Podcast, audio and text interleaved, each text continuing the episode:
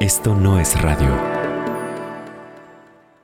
Tienes un día horrible en el trabajo. Estás deprimida y por alguna razón te pasa por la cabeza la carta que escribiste anoche.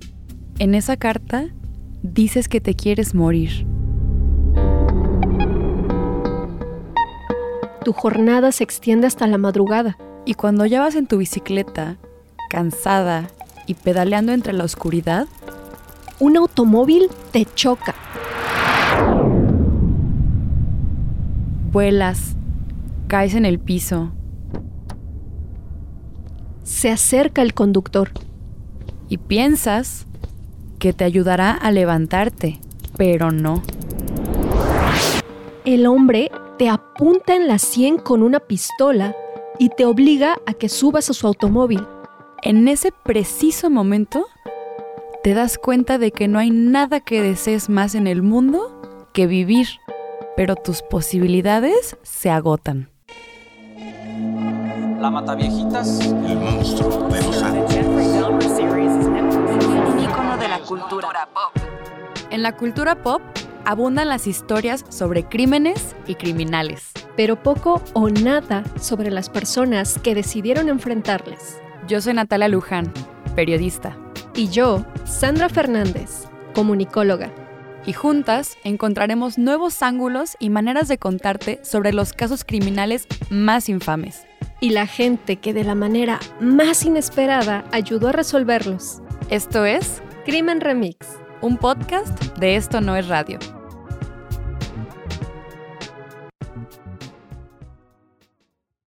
Antes de empezar, tengo una pregunta para ti, Sandra, y es que yo sé que tú eres súper fan de las historias de crimen. ¿Cómo te sientes con eso ahora que estamos a punto de empezar un podcast que literalmente solo trata de eso?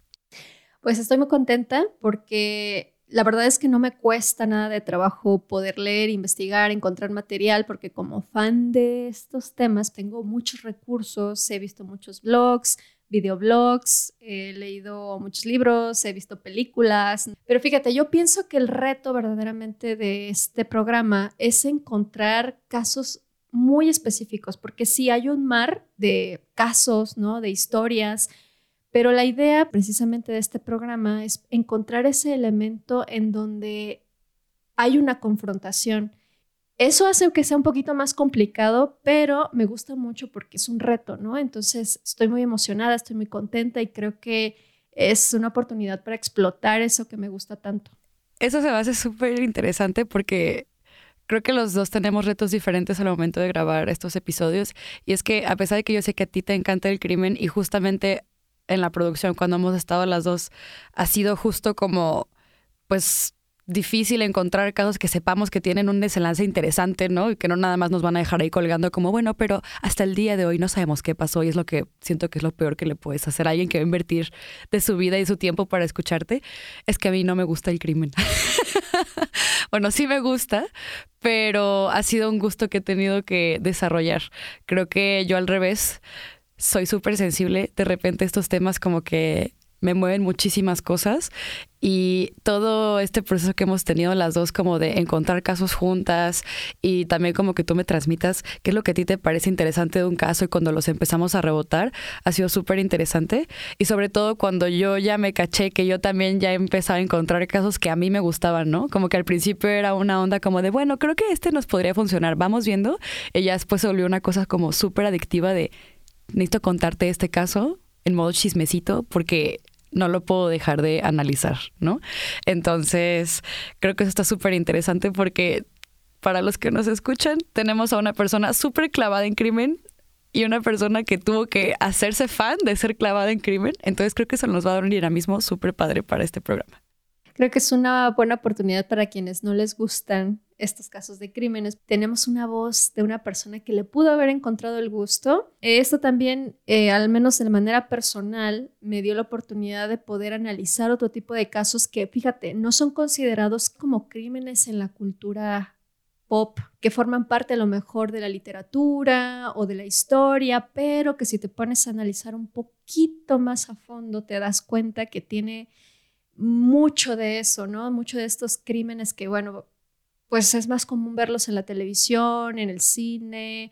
Les va a gustar mucho, de verdad tenemos eh, una serie de casos muy interesantes, un poquito diferentes, pero pues sí, estoy muy contenta y estoy emocionada también de que yo te pueda compartir un poquito de esa emoción porque creo que la mayoría de las personas que escuchamos este tipo de podcast, pues lo hacemos en ciertas situaciones en donde queremos disociarnos, cuando estamos lavando los platos, cuando estamos en el transporte público, cuando estamos caminando, porque de alguna manera nos distrae, ¿no? Y digo, también hay muchos estudios que hablan sobre qué hay detrás de las personas a las que nos gusta escuchar este tipo de cosas. A lo mejor en algún momento más adelante podemos hablar de eso, pero pues sí, qué emoción, la verdad. Me encanta, me encanta. Entonces, hola, soy Sandra y me encanta el crimen. Hola, soy Nats y tuve que aprender a amar el crimen. Al rato Nats, Nats se vuelve criminal. Pero eh, bueno, hablando, hablando de, de, crímenes que llegan a la cultura pop, ¿por qué no vamos entrándole al caso tal cual? Hoy vamos a hablar de Isaac McVeigh, un caso súper sonado en la época de los 80s, ¿no? De los 80s a los 84, 85. Entonces, ¿por qué no les cuentas a las personas que nos escuchan de qué va el caso de Lisa McVeigh? Bueno, ¿recuerdas que al principio mencionábamos que una chica iba en su bicicleta y alguien le chocó? La chica a la cual atropellan es Lisa McVeigh. Pero para eso pues es importante remontarnos a una época. Es 1983 y estamos en la bahía de Tampa, en Florida.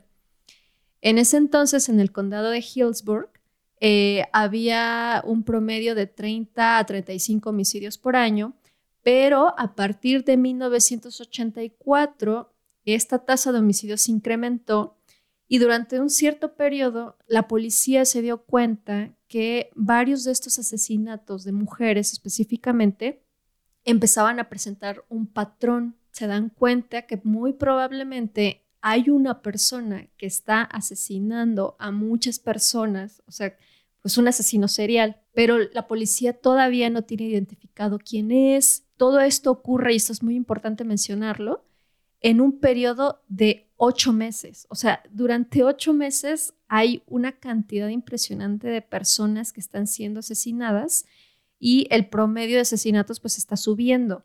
en el contexto, imagínate, ¿no? O sea, una chica que está sola en la calle es, pues es una situación de peligro bastante considerable. Y aquí paréntesis, porque ustedes se podrán preguntar, ¿por qué una Lisa McVeigh, que era una chava de 17 años, estaba en la calle si en teoría yo me imagino que todos los periódicos de ese momento y los medios estaban reportando que los homicidios iban subiendo. Pero ahí les va.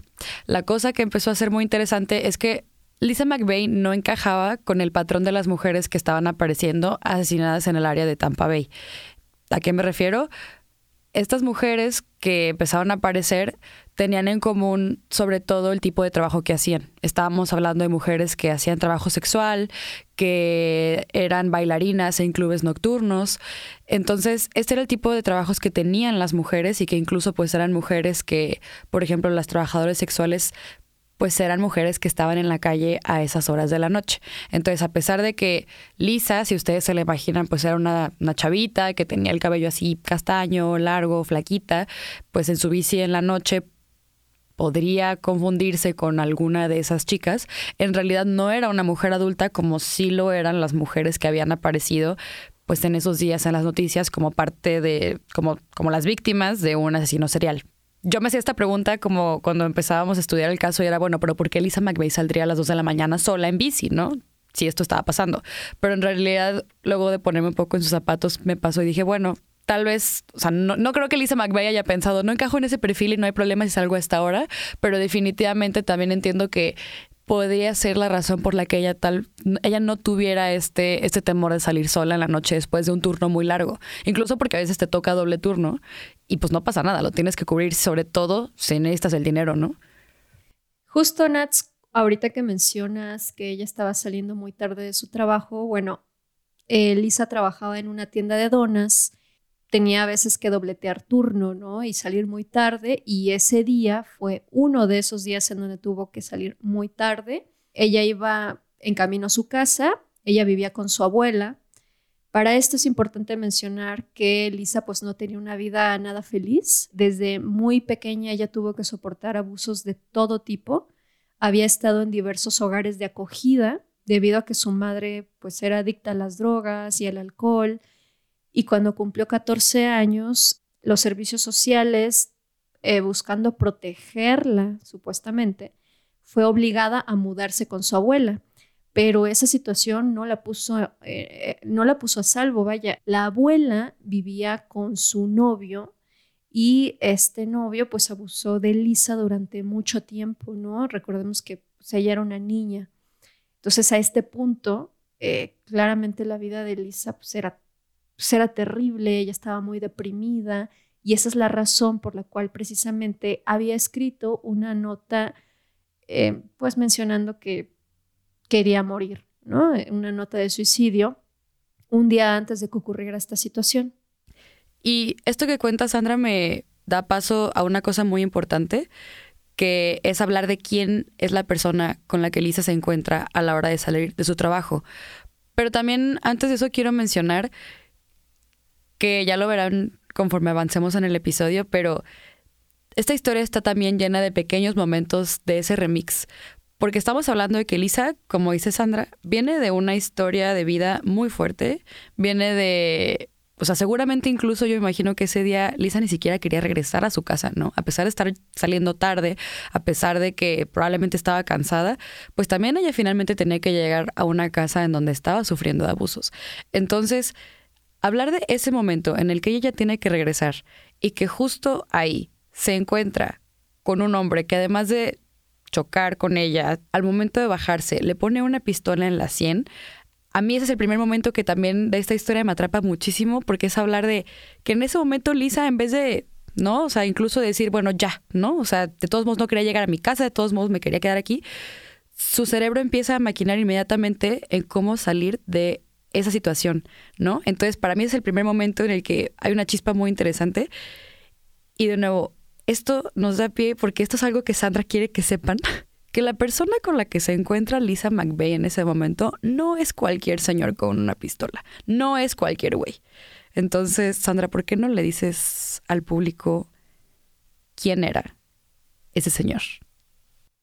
Recuerdan que hace un momento yo les estaba platicando que en la bahía de Tampa, Florida, la policía había encontrado cierto patrón en los asesinatos de un cierto periodo, precisamente entre 1983 y 1984, la persona que estaba secuestrando a Lisa era Bobby Joe Long, un asesino serial que secuestró, torturó y asesinó al menos a 10 mujeres y que era el responsable de esas muertes que la policía ya había detectado que pues había un patrón.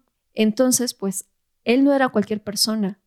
Y además de eso, antes de los asesinatos, Long ya había cometido al menos 50 violaciones en el condado de Miami-Dade. Él ya había recibido el apodo de el violador de los anuncios clasificados porque en 1981, y para esto nos vamos a ir remontando más en el pasado para que realmente dimensionen la clase de persona con la que se estaba encontrando Lisa, en 1981, él respondía a los anuncios clasificados que solicitaban la reparación de electrodomésticos. Entonces, si él se encontraba a una mujer sola en su casa, abusaba de ella. En ese entonces, él fue juzgado y condenado por estos crímenes en ese mismo año, en 1981, pero solicitó un nuevo juicio y los cargos le fueron retirados. ¿Cómo cuántos años tenía Bobby cuando empezó con este tipo de modus operandi? ¿Y cuántos tenía cuando se encontró a Lisa McVeigh? Él nació en 1953, entonces tendría, cuando comenzó con este patrón de violación en el 81, tendría unos 28 años aproximadamente. Y cuando se encontró a Lisa, pues tendría 31. En ese entonces, bueno, te mencionaba, ¿no? Se le quitaron los cargos se muda a Long Beach, California, aquí ya se fue a otro estado, y comenzó a contactar mujeres a través de Penny Saver. que es un periódico de anuncios clasificados exclusivamente. Y nuevamente, cuando encontraba mujeres solas, pues abusaba de ellas. Y estos delitos nunca fueron procesados por las autoridades locales. Después, en 1983, él, teniendo libertad condicional por agresión, se muda a Tampa, Florida y es donde comenzó a asesinar a través de este método que la policía ya había detectado, eh, que no lo habíamos mencionado, pero pues su patrón básicamente era atar a sus víctimas, abusar de ellas y matarlas, dejándolas en posturas pues muy específicas y esta fue precisamente la, razón por la cual la policía encontró un patrón. Ya habías mencionado, ¿no? Eh, al principio cuál es el patrón que él buscaba, eh, mujeres en ciertas áreas de prostitución y en bares. Y bueno, según el testimonio de él, dice que las convencía de ir a casa con él y pues estando ahí con ellas cometía sus crímenes. Cuando les decimos que Lisa McVeigh no se encontró con cualquier persona, esa es la persona de la que estamos hablando. O sea, no solo estábamos hablando de que en el área de Tampa ya había estos casos que eran mucho más fuertes y eran mujeres encontradas pues en condiciones horribles, ¿no? Sino que Bobby ya venía de haber aplicado incluso un modus operandi en otras ciudades en donde ahí también muy cuestionablemente nadie lo encontró, ¿no? Porque finalmente también si, por ejemplo, alguien se hubiera metido a ver los registros, a menos que Bobby hubiera hecho las llamadas telefónicas desde lugares públicos, todas las mujeres, en teoría, si Bobby les hubiera llamado desde su casa, tendrían la misma llamada en el último registro. Pero bueno, estamos hablando de los ochentas. Revisar un registro de llamadas en ese tiempo no era tan fácil.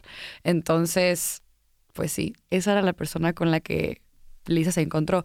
Pero, para entender todavía incluso más la psicología detrás de Bobby, hay un montón de cosas que le pasaron desde niño que también lo hicieron ese tipo de hombre. Entonces, si quieres, Sandra, cuéntanos por qué Bobby también llegó con ese, ese, nivel de trauma a los 28 años.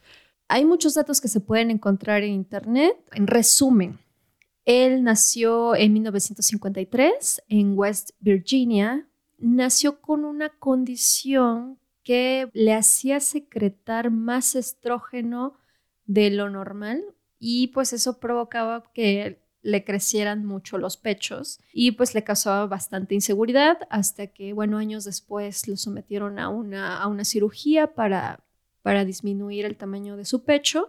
Creció con, solamente con su madre, con quien tenía una relación pues bastante complicada. Años después, en 1974, se casó y de acuerdo a su entonces esposa, en algún punto, no mencionan exactamente en qué año, él sufrió un traumatismo cráneoencefálico por un accidente en motocicleta.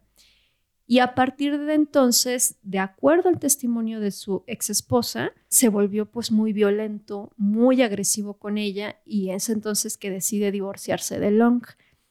Él trabajaba en ese entonces como técnico en rayos X, estamos hablando de 1980, justo un año antes de que comenzara con sus patrones de, violación masiva. Todo esto le puede dar sentido, ¿no? A quién es él. Lisa no se estaba encontrando con cualquier persona, sino con una persona muy, tengo que decirlo, trastornada y que ya era imparable, ¿no? A ese punto. O sea, más de 50 violaciones es Estamos hablando de una persona pues verdaderamente peligrosa que no se puede contener. Y eso que acabas de decir es súper importante porque yo tengo aquí dos datos. Además de que se casó y obviamente después se divorció cuando la esposa, después del accidente que él tiene en moto, pues él empieza a ser mucho más eh, violento, ¿no? Y empieza a tener ese tipo de ataques. Él él también tiene dos hijos, ¿no? Una niña y no hay mucho, no hay mucho, mucha información acerca del segundo hijo, pero esto también más adelante va a ser importante. Y otra cosa que a mí me impactó mucho, que encontré cuando hacíamos la investigación, es que, por ejemplo, él también era veterano, ¿no? Él sirvió en el ejército como pues muchísimos hombres de Estados Unidos. Y aún con esta historial de que a, él lo habían lo habían relacionado con 50 violaciones, ¿no? Y con el asesinato de estas 10 mujeres en Tampa Bay, todavía hubo una organización de veteranos que salió a defenderlo diciendo que ese tipo de, de arranques, ese tipo de violencia, combinado con su accidente en, o sea, en una moto, era como bueno, pero es que él como veterano tenía traumas de estrés postraumático y yo me quedé como, no, a ver, aquí ya no había escrúpulos de impulsos, ¿no? 50 mujeres no es, ay, es que a veces se detiene y a veces no, es no, se, no, no para, ¿no? No, hay, no para, no conoce los límites. No solo no los conoce, sino que fueron aumentando.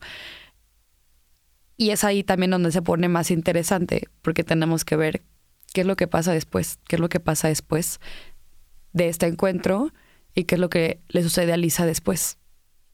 Ella tuvo que subir al automóvil, evidentemente, ¿no? Le estaban apuntando con una pistola en la sien.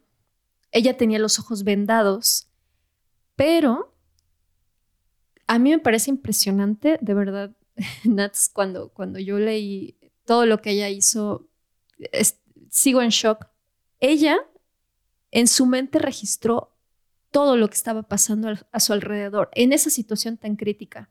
Cuando Long le ató la venda sobre los ojos, ella colocó su mandíbula, eh, logró de alguna manera hacer un hueco entre la tela y su cara. No sé cómo lo logró, pero lo logró. Entonces comenzó a recolectar pistas. Una de las más importantes, y espero recuerden esto, eh, observó que en el volante estaba escrita la palabra Magnum. Y una vez que ella se bajó del auto, contó exactamente 32 pasos desde que se bajó hasta que escuchó la puerta de la casa. Ella estaba totalmente enfocada en conseguir pistas sobre dónde y con quién estaba. Bueno, estamos hablando de Long, evidentemente sufrió pues varios abusos sexuales y físicos por parte de él. Ella eh, en ese punto se dio cuenta de alguna manera que pues la mente de Long era realmente una mente infantil. Y, y es que todo esto que está empezando a narrar Sandra, todo estos, todos estos detalles, está súper interesante cómo los podemos transformar incluso a cosas de la vida cotidiana, ¿no? A mí lo que me, llama mucho la atención es también cómo el cerebro de Lisa empieza a tener ese instinto de supervivencia desde lo más interno, ¿no? De, de, su ser.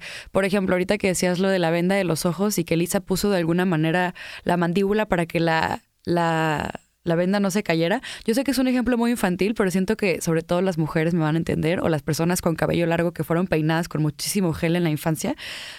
De esas veces en que te hacían una colita de caballo tan apretada que la única manera en que lograbas que no te doliera era cerrar los ojos mientras te peinaban con el gel hacia atrás para que al momento de abrir los ojos esa parte, o sea, tu cara quedara, quedara de manera normal y no toda estirada por la cantidad de infame de gel que te acababa de poner tu mamá. Bueno, pues eso, pero llevado al extremo.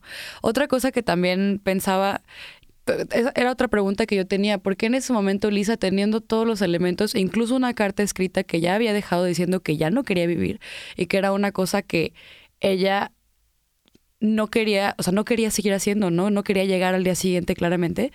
Me llama mucho la atención en ese momento también lo que su su cerebro y un instinto muy primario surge, ¿no? Y a mí eso es lo que me, me, me hizo también como que ponerme mucho en sus zapatos, como decir, ¿cuándo es alguna vez en la que yo jamás he tenido que pensar en las consecuencias de algo que puedo tener, ¿no? Sino en solamente un instinto. Y aquí incluso se me hace más fuerte porque el instinto no era mío, ¿no? O sea, yo casi me ahogo por salvar a mi hermana. Pero eso me llama un montón porque sobre todo siento que que era algo que Lisa buscaba, ¿no? La autonomía de decir, yo me quiero ir bajo mis propias condiciones. No me quiero ir nada más porque hoy decide este hombre llegar con una pistola. Obviamente no creo que en ese momento lo haya pensado así, pero era como este último siento deseo como de autonomía, lo que hace que en ese momento ella empiece a activar partes de sus instintos y sus sentidos que le permiten ir haciendo todas estas cosas, ¿no? O sea, que su cerebro entre como en estado de emergencia y hacer cosas tan, tan incluso tan... Eh, que podrían parecer sencillas, pero que en un momento de emergencia, emergencia no cualquiera lo piensa, que es voy a contar los pasos, me voy a fijar en lo que pueda del coche, voy a cerrar la mandíbula para que la venda no me apriete. Y son cosas que ahorita se les seguimos contando, pero que ponen muchísimo en juego todas las cosas que van a pasar a partir de aquí. O sea, las cosas que van a pasar a partir de aquí y lo que le va a pasar a Lisa después depende 100% de estos pequeños detalles que ella está teniendo y de las cosas en las que ella se está fijando, en lo que Bobby Joe Long nada más siente que tiene enfrente a una víctima más. Pues mira, acabas de decir algo bien importante y, y que posteriormente vamos a ver sobre el carácter de Lisa. Ella es una persona muy autónoma, tal vez obligadamente muy autónoma por, por todo su contexto. De alguna manera, ella, pues sí, estaba preparada, ¿no? Para poder enfrentarse a este tipo de situaciones tan críticas. Eh, lamentablemente, todo este background, toda su, su historia de vida, le brindó posiblemente de un instinto de supervivencia mucho más agudo que la mayoría de las personas y le permitió precisamente tener la cabeza fría para decir, ok, ¿qué es lo que tengo que hacer en este momento? Sobrevivir. ¿Y cómo? Pues haciendo precisamente una serie de cosas que le pudieran permitir sobrevivir, pero ella además fue mucho más allá. Y bueno, ahora te voy a explicar por qué. Cuando ella se da cuenta que Long tiene una, una mente muy infantil, ella aprovecha esta situación para jugar con él y decir, bueno, ¿de qué manera le puedo dar la vuelta a esta situación para poder sacar ventaja? Ella le dice a él que puede ser su novia y además de eso le aclara que ella estaba en la calle porque acababa de salir de trabajar. Recordemos que Long tenía un perfil muy claro de víctimas que eran trabajadoras sexuales, chicas que trabajaban en los bares. Ella pues trabajaba en una tienda de donas, ¿no? Entonces le explica, a ver, yo estoy saliendo del trabajo porque tenía que doblar turno y le dice, tiene un padre enfermo que tiene que cuidar y por eso estaba en la calle tan tarde se gana la simpatía de Long cuando dice, bueno, esta chica cuida a su papá y aparte le dice que quiere ser su novia, ¿no? Entonces de alguna manera lo logra convencer. Primero lo convence de que la deje ir sola al baño y recuerda que eh, ella pasa su mano por todas las superficies posibles para asegurarse de que hubiera evidencia física de su presencia en ese departamento. Ojo, ella ya fue más allá de su supervivencia, ella ya estaba pensando en que él sería atrapado por la policía. Entonces, por eso, a mí me parece impresionante, ¿no? De verdad, yo no sé qué haría en una situación como esa. Y además de eso, logró reconocer que se trataba de un hombre con barba y con orejas pequeñas. En este punto, él todavía no le había retirado la venda de los ojos, pero ella menciona en una declaración posterior, en un punto tomó mis manos y las puso sobre toda su cara. Yo nunca vi su rostro, pero con mis manos sí lo hice. Al parecer la táctica de Lisa funcionó porque a las 26 horas de su captura, él le dijo que la iba a dejar en algún lugar cercano eh, a su casa, es decir, él aceptó liberarla. ¿Has visto la película de Fragmentado? Sí, y es de las pocas que me dan miedo, pero la ¿Cómo te va a dar miedo? Sí, ese es mi nivel de miedo. ok.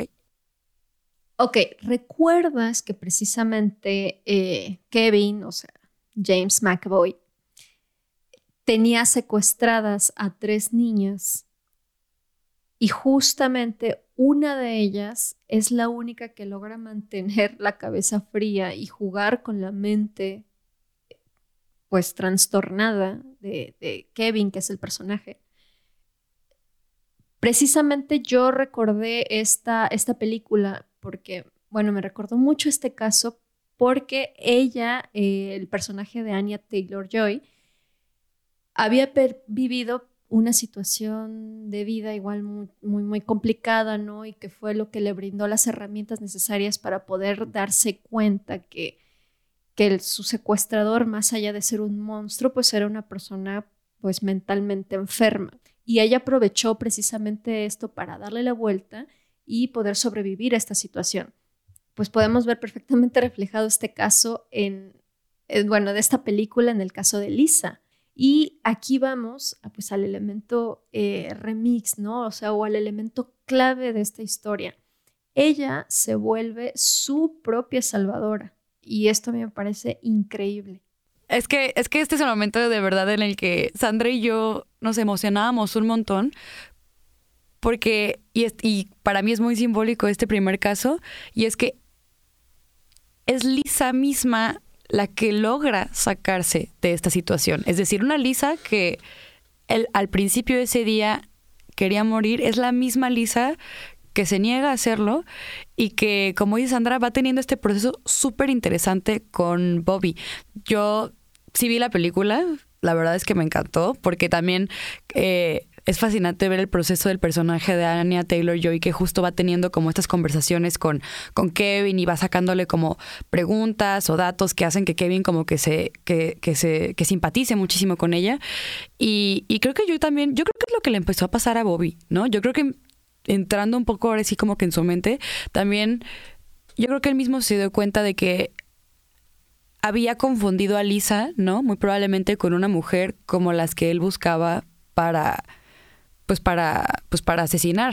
Es decir, si él tenía como esta, esta ira, ¿no? O estas ganas de venganza contra mujeres que ejercían cierto tipo de trabajos, más adultas, y, y otras cosas que venían desde su infancia, pues incluso yo pensando, pues también Bobby tenía una hija, ¿no?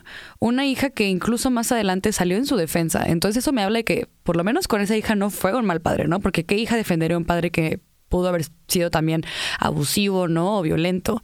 Entonces, a mí se me hace también como buenísimo lo que hace Lisa porque yo pienso qué preguntas le tuvo que haber hecho también para salir de esa situación, ¿no? O sea, como dices, decirle como estoy en una situación súper difícil, mi papá está enfermo, tengo que regresar a mi casa, yo nada más venía saliendo de trabajar.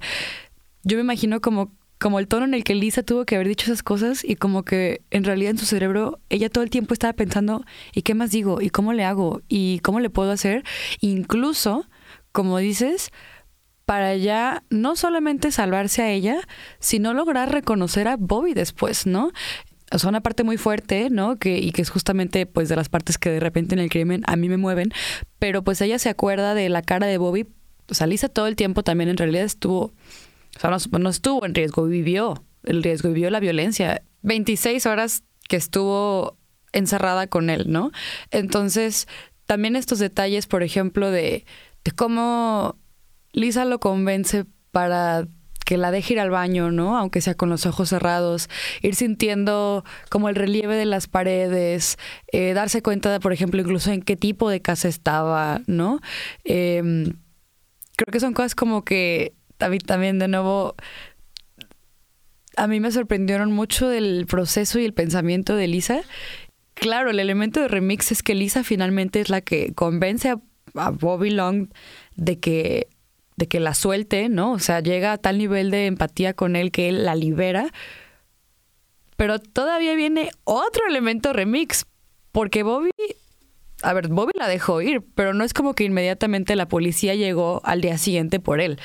Entonces, esto todavía se pone más bueno. O sea, todavía después de eso, Lisa tuvo que pasar por un proceso que incluso lo aborda esta película que existe de ella en Netflix, que, que bueno, ese es otro tema, pero es los pasos que ella tuvo que seguir para que alguien le creyera toda la información que ella había recabado de Long. Entonces, eso también es otra parte interesantísima y, y creo que también vale mucho la pena meternos en eso porque son cosas que todavía le dan aún más fuerza a lo que hizo Lisa.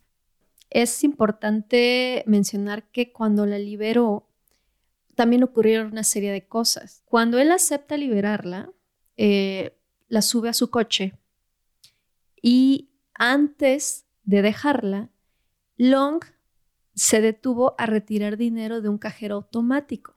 Y en ese momento, Lisa movió ligeramente la venda de sus ojos y logró ubicar exactamente en qué cajero estaban. Una vez que ella registra esta información, finalmente, bueno, él la deja en un lugar cercano a su casa y en el momento en el que ella pone un pie sobre el suelo tras bajarse del carro de Long, ella corrió lo más rápido que pudo hasta la estación de policía más cercana, o sea, se fue directo a una estación, no, no llegó a su casa. Y eh, como mencionabas hace un momento, ¿no? O sea, cada detalle memorizado por Lisa fue clave para dar con el asesino. Y aquí, miren, yo de verdad estoy impresionada pero todo fue trabajo de memoria de ella. Recuerdan que ella se dio cuenta que eh, sobre el volante o el tablero había un letrero que decía Magnum. Pues bueno, gracias a eso la policía se pudo dar cuenta que solamente se que, es, que justo esas características solo se encontraban en un carro rojo de referencia Dodge Magnum de 1984. Bueno, además de eso, eh, como ella logró identificar el cajero automático donde Long sacó dinero, la policía pudo rastrear eh, el banco, digo, y la cuenta desde donde se había realizado la operación, ¿no? Entonces, teniendo pues ese registro de la operación y, un, y un modelo de coche, es que dan con el nombre de Long junto con su historial criminal. O sea, ahí en ese punto fue conectarlo, ¿no? O sea, con, con, toda la información que ella logró recabar, pero pues fue gracias a la memoria de Lisa que se pudo llegar hasta ese punto. Sí, porque estamos hablando de que, a ver, este hombre me estás diciendo que tenía un historial de aproximadas, o sea, 50 mujeres a las que él había violado. Entonces estamos hablando de que la policía no pudo encontrarlo tras 50 de esos casos, tampoco pudo encontrarlo con 10 mujeres que tenían un patrón clarísimo, ¿no? Eh, como, dice, como decíamos al principio, fue un, fue un tiempo, fue un periodo de ocho meses, ¿no? La policía tuvo ocho meses para encontrar las conexiones entre esos casos, entre mujeres que ya sabían que tenían profesiones similares, ¿no? Que sabían que este hombre probablemente las encontraba en la noche y nadie pudo encontrar a Bobby Long si no es porque Lisa se aprende de memoria el detalle del cajero y del carro en el que Bobby se estaba moviendo. Si eso no es crimen remix, me, me voy. Apaguen el micrófono. ¿Te quieres enojar más? Después de que Lisa logró identificarlo, tardaron 12 días en arrestarlo. Y para ese entonces, en esos 12 días, mató a otras dos mujeres. No, es cierto. Yo no me acordaba de eso. Fíjate, hace, hace poco tiempo eh, he estado leyendo, bueno, no hace poco, yo siempre estoy leyendo sobre temas criminales, que este, eh, ves que existe como este, que es más mito, ¿no? Que los asesinos, asesinos seriales tienen como un nivel de inteligencia casi sobrehumano y muy perfeccionista y que son mentes maestras del crimen.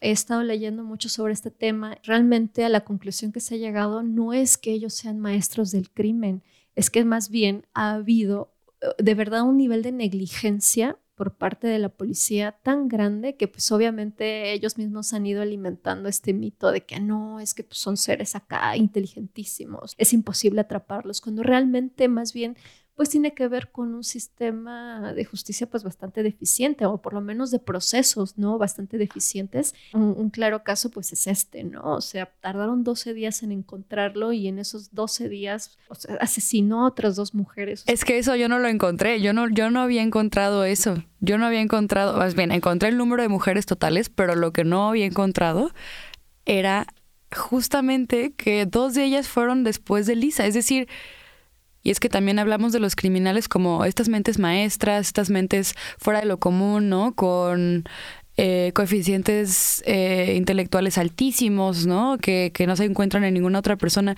Cuando los empiezas a ver de cerca te das cuenta que en realidad solo eran personas que tenían una estrategia, ¿no? Que era tal vez encontrar horas de la noche con, cuando sabían que las mujeres iban a estar solas, ¿no? Cuando en realidad pues tampoco es que Bobby Joe Long se, se inventara tampoco ¿no? La estrategia del crimen maestro. Entonces, ahorita que dijiste de las dos mujeres, se me hace súper fuerte porque digo, incluso, ¿qué, qué, qué, qué, sintió Lisa en ese momento, no? Decir, oye, te estoy diciendo en dónde estuvimos, te estoy diciendo las características que tiene este hombre y me estás diciendo que no solo no lo atrapaste, sino que por lo menos no pudiste prevenir a las mujeres. Oigan, esto está pasando a estas horas de la noche. Si ven un carro con estas características, cuidado, ¿no? Entonces también creo que es algo que, creo que esto es algo que nos vamos a topar sistemáticamente con los casos que vayamos abordando, pero es que tanto también es la mente criminal y que tanto también era pues justamente las, las herramientas, ¿no? Las estrategias que tenían las personas que estaban del otro lado, ¿no? Que estaban intentando detener este tipo de casos. Entonces, en este caso, la estrategia de Lisa, pues más que una estrategia, también fue una experiencia de vida, ¿no? Que le permitió tener este tipo de, pues de, de reacciones, porque ella había vivido situaciones de violencia, pero sobre todo, y que yo creo que esto que le pasó de las dos mujeres entre que ella fue secuestrada y que la liberaron, a que capturaran a Long, lo que le da a ella una motivación más, pues para seguir con vida, pero sobre todo para lo que hizo también después con su vida. Una vez que fue detenido, eh, pues bueno, obviamente viene el proceso penal y se descubrió que él había sido el autor de los asesinatos de, de la zona. Entonces, pues a partir de ese momento se descubre esto y Long es sentenciado a 99 años de prisión y dos penas de muerte, lo cual se cumplió el 23 de mayo de 2019, 35 años después de su captura mediante inyección letal.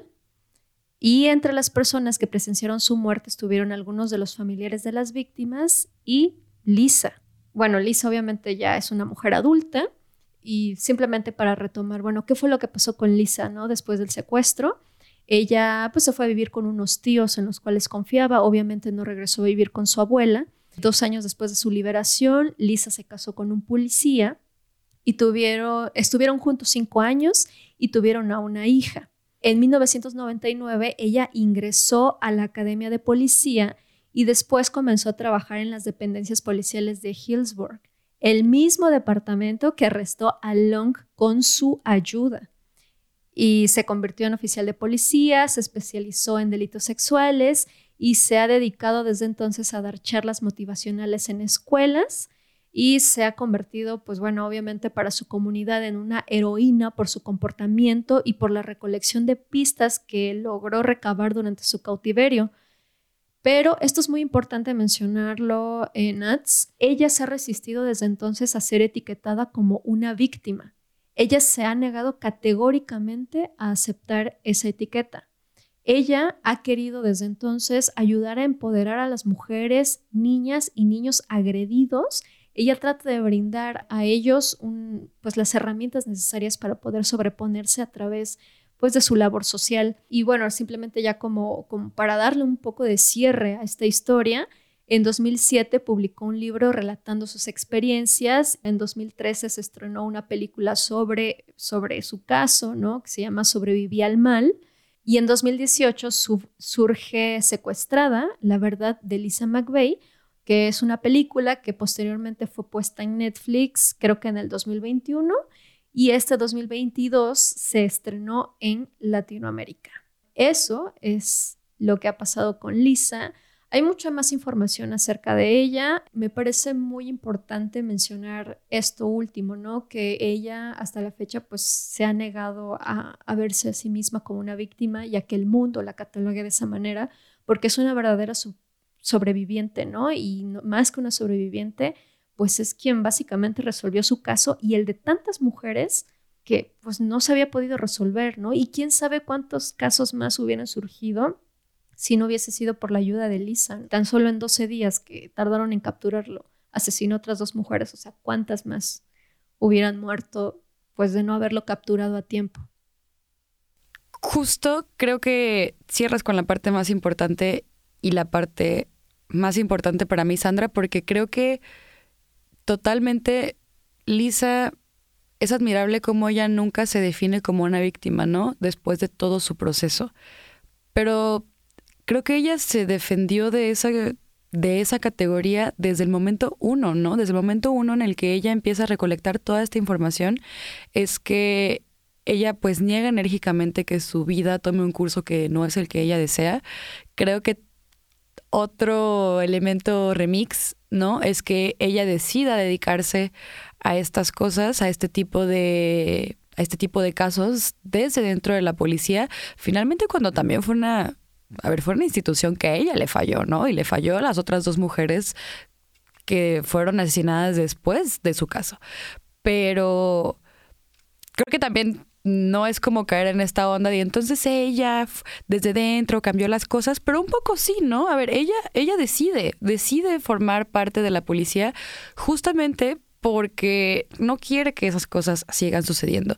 Entonces, pero también a mí se me hizo súper fuerte que ella sí estuvo en la ejecución de Long cuando él recibe la inyección letal. Ella sí está ahí presente y también es una, eh, pues es una testigo de, también como el cierre de ese caso, ¿no? Entonces, esta acción de plantarle la cara por última vez a la persona que fue la culpable de, pues, muchísimos, muchísimos crímenes más, me parece que es un cierre digno para no solo la historia de, de Lisa y su caso con Bobby Joe Long, sino pues un gran cierre para nuestro primer episodio, ¿no? Hablando de que a veces es el remix, ¿no? La persona que, que es la primera en enfrentar una situación de crimen, una situación de emergencia, una situación imprevista, de riesgo, ¿no? De peligro, puede ser tú misma, eso es el remix, amigos.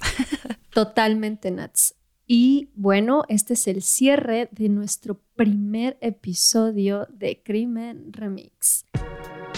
Pueden encontrarnos en Instagram como arroba esto no es radio y arroba crimen remix podcast. En Twitter nos encuentran como arroba esto no es radio y arroba crimen remix. También nos pueden encontrar en TikTok o YouTube. Y recuerden este es nuestro primer episodio, es la primera experiencia que Sandra y yo tenemos como host de un programa, entonces su opinión desde ahorita como personas que nos escuchan es valiosísima. Recuerden que nos pueden calificar, no importa en la plataforma en la que nos estén escuchando y además pueden dejarnos sus comentarios en las plataformas o a través de redes sociales. Estamos súper emocionadas de escuchar qué les pareció este primer episodio e incluso si tienen ideas de otros casos que puedan ser parte de Crimen Remix, nos los pueden dejar por ahí. Hasta luego. Gracias por escucharnos.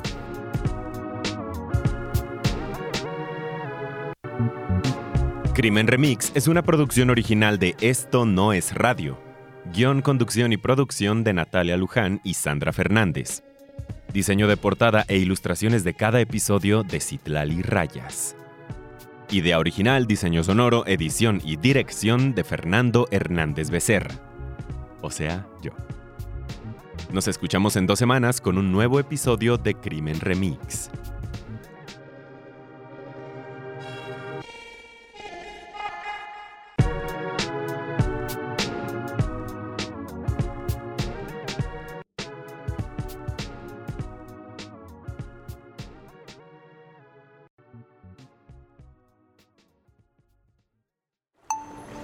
Esto no es radio.